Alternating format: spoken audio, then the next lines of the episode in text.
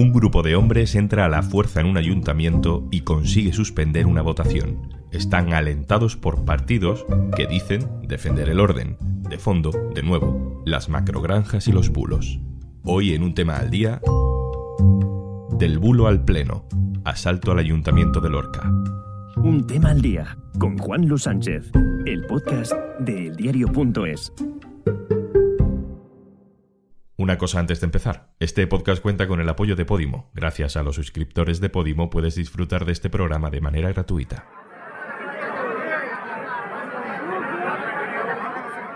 Un grupo de ganaderos se manifiesta ante un ayuntamiento. Hasta ahí, todo bien.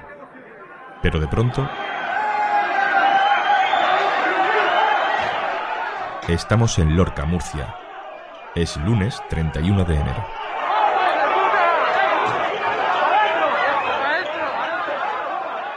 Decenas de personas se lanzan contra las puertas del ayuntamiento, rompen el cordón policial y se abren paso por los pasillos interiores del edificio.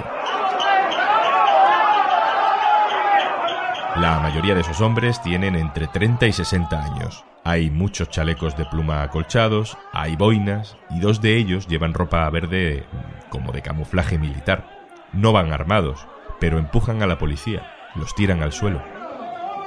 Los agentes no saben qué hacer. Uno de ellos ha presentado un parte de lesiones.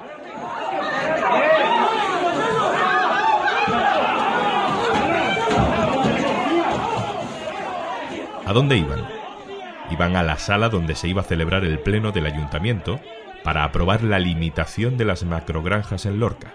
Sí, macrogranjas, la palabra de la polémica más artificial en lo que llevamos de año. Y no es casualidad.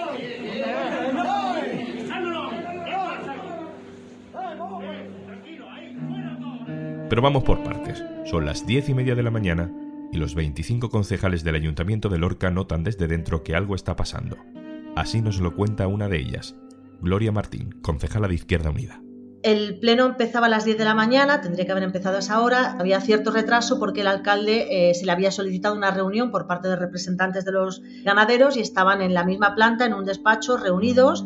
Cuando llevábamos 45 minutos de espera por esa reunión, de repente oímos un estruendo eh, un griterío incalificable y vemos cómo empiezan a pasar por encima de policías, este grupo de personas bastante exaltadas, y llegan hasta las puertas de la misma sala donde tenemos que celebrar los plenos. Afortunadamente ahí no rompieron el cordón policial porque las puertas son pequeñas y los agentes pudieron hacer bien su trabajo, pero yo no sé lo que hubiera pasado porque ahí estábamos los concejales señalados por parte de algunos miembros exaltados de este sector y bueno, lo que pudieron fue pues increparnos y, e insultarnos y El pleno, donde se iba a aprobar una nueva norma para evitar la proliferación de macrogranjas, se tuvo que suspender.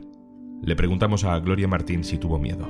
Yo personalmente no, porque esta lucha la llevamos desarrollando desde hace más de seis años y yo he recibido amenazas de muerte con recortes de políticas asesinadas en Latinoamérica por defender el medio ambiente, cosas así, ¿no? Muy desagradables que, bueno, pues te afectan un poco, luego te vas acostumbrando. Así que personalmente lo que sentí fue rabia, impotencia y desolación eh, pero los vecinos mm, que estaban allí de colectivos medioambientales o de personas que están afectadas por estas distancias de las granjas a sus viviendas sí pasaron miedo porque es que ver una marabunta enfurecida que se acerca con gritos de no vais a salir vivos de aquí, os vamos a matar y una serie de improperios que no quiero reproducir por respeto, ¿no? Pues lógicamente quien no está acostumbrado a eso pues siente miedo. Ni siquiera ellos sabían a qué se debían las protestas, porque les preguntabas, intentabas razonar con ellos a, a, gritos, porque no se podía hablar de otra manera, ¿no? Y decían cosas que no tenían nada que ver con lo que teníamos previsto votar esa mañana. Las normas urbanísticas sobre las que tiene competencias el ayuntamiento son solo las que tienen que ver con las distancias, y esas ya estaban pactadas incluso por los grupos políticos que han promovido este asalto al ayuntamiento. Todo esto se ha venido orquestando en el último fin de semana mediante una campaña de intoxicación brutal que se ha llevado a cabo eh, mm, en las redes sociales por parte de responsables políticos del ayuntamiento que tienen nombres y apellidos, que son concejales de esta corporación pues llamando una especie de guerra santa porcina con, con, noticias falsas, tergiversadas, sin dar la información, y esto es lo que ha llevado a esta situación. Vamos a parar aquí un momento. ¿Qué es exactamente lo que se estaba votando?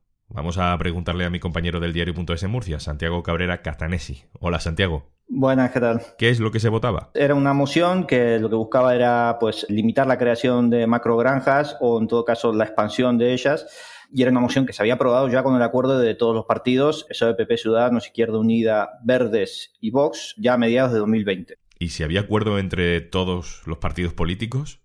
Mm, la protesta surge. La protesta viene derivada de una serie de inclusiones, normas eh, regionales dentro de la moción final. Pues esas normas regionales se han ido aprobando desde 2020 hasta ahora, a raíz de crisis medioambientales, por ejemplo, la del Mar Menor. Esas normas regionales son de obligado cumplimiento para todos los municipios de Murcia y su inclusión realmente en la moción era testimonial pero al integrarlas se hizo una interpretación errónea por parte del sector ganadero que consideró que se había roto el pacto que habían firmado hacía ya dos años. Manifestaciones de ganaderos o de cualquier otro colectivo en ayuntamientos, hemos visto muchas, son relativamente normales, incluso en algunos momentos puede haber un poco más de tensión, pero este nivel de agresividad ¿A qué se debe? ¿Por qué en esta ocasión ha pasado esto? Hay muchos factores. Entiendo que la crispación política en general pues siempre suma. Mucha gente apunta, entre ellos fuentes del propio ayuntamiento, a que ha habido una arenga particular desde el PP de Lorca y también en segunda instancia desde el partido de Vox en la localidad en las últimas semanas que han incentivado que se produzca pues, estos momentos de tensión, de crispación y que han desencadenado finalmente pues, en este asalto a las dependencias municipales por ir fijando el contexto, estamos hablando de que todos los partidos, incluido el PP, pactaron unas normas para limitar las macrogranjas. El PP en otros puntos de España también había criticado las macrogranjas. Es algo que viene haciendo en los últimos años, pero con la polémica sobre lo que no dijo Alberto Garzón, se ha convertido en la nueva punta de lanza de Pablo Casado y ahora esa tensión se alimenta en Murcia. Estamos asistiendo desde hace tiempo a un ataque sistemático al campo por parte del PSOE y de sus socios. Aquí en Lorca se está jugando con el pan de muchas familias y con el pan de las familias no se juega. Lamentamos y condenamos profundamente las palabras del ministro Garzón que ha intentado destrozar a toda la ganadería española. Vos con la ganadería. Uno de los ganaderos que salen en esas imágenes del asalto al ayuntamiento es Pedro Giner se dedica a la producción de quesos y ha recibido varios premios. Es uno de los hombres que aparece con uno de los abrigos como de camuflaje verde. Se ha visto en los vídeos, se avergüenza y ha pedido perdón en varios medios. Pero ojo además a lo que dice en Radio Murcia de la cadena SER. Yo fui muy desinformado a esa manifestación. A nosotros nos dijeron unas cosas que luego no, no coincidían con la realidad. Entonces, claro, nos metieron tanta bulla ahora mismo la subida de los pies son la subida de la gente, está muy y entonces si a un montón de gente de esa le dice que el sector ganadero va a ser atacado eh, en su conjunto, pues bueno, pues la gente estalla, estalla muy rápido. Si a la gente le dices que su sector va a ser atacado, la gente estalla. Eso dice Pedro Giner. Y así es como el Partido Popular ha reaccionado tras el asalto del Ayuntamiento de Lorca. Este es el presidente del PP en Lorca, justificando el asalto. Bueno, pues es evidente que el campo ha estallado. El campo ha estallado y ya no aguanta más. Cuando se juega con el pan de muchísimas familias y con su desesperación, pues se generan situaciones como esta. Y el campo está reaccionando. Santiago, una cosa más. Esta manifestación no había sido notificada oficialmente, ¿no? No había sido notificada oficialmente, era ilegal a todos los efectos. Es interesante porque recordemos que una de las grandes guerras del PP, también de Vox, en los últimos años ha sido contra las manifestaciones no notificadas oficialmente. Esa idea les ha llevado a la calle contra la reforma de la ley Mordaza, por ejemplo. La reforma de la ley de seguridad ciudadana, mal llamada ley Mordaza, llegan a hacer que las manifestaciones no se tengan que notificar. ¿Cómo va a proteger la Policía Nacional a un comerciante de un piquete o de una algarada callejera si no hace falta que se notifiquen las manifestaciones? Y solo llevamos un mes de año electoral. Nos queda mucho por delante. Santiago Cabrera Catanesi, muchas gracias por contarnos todo esto. Nada, gracias Juan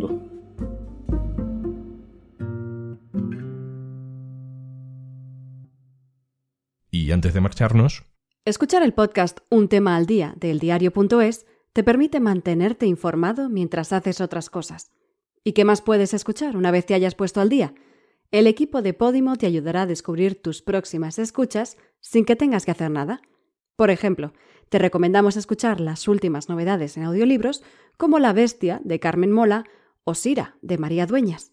También puedes escuchar podcasts como El sentido de la birra, Disidencia controlada, Media Cultura o Chica, menuda historia.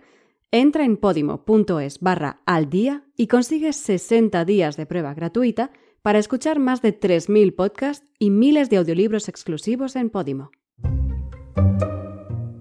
Esto es Un Tema al Día, el podcast del diario.es, con la producción de Carmen Ibáñez y Zascún Pérez, el montaje de Pedro Godoy. Un saludo de Juan Luis Sánchez. Mañana, otro tema.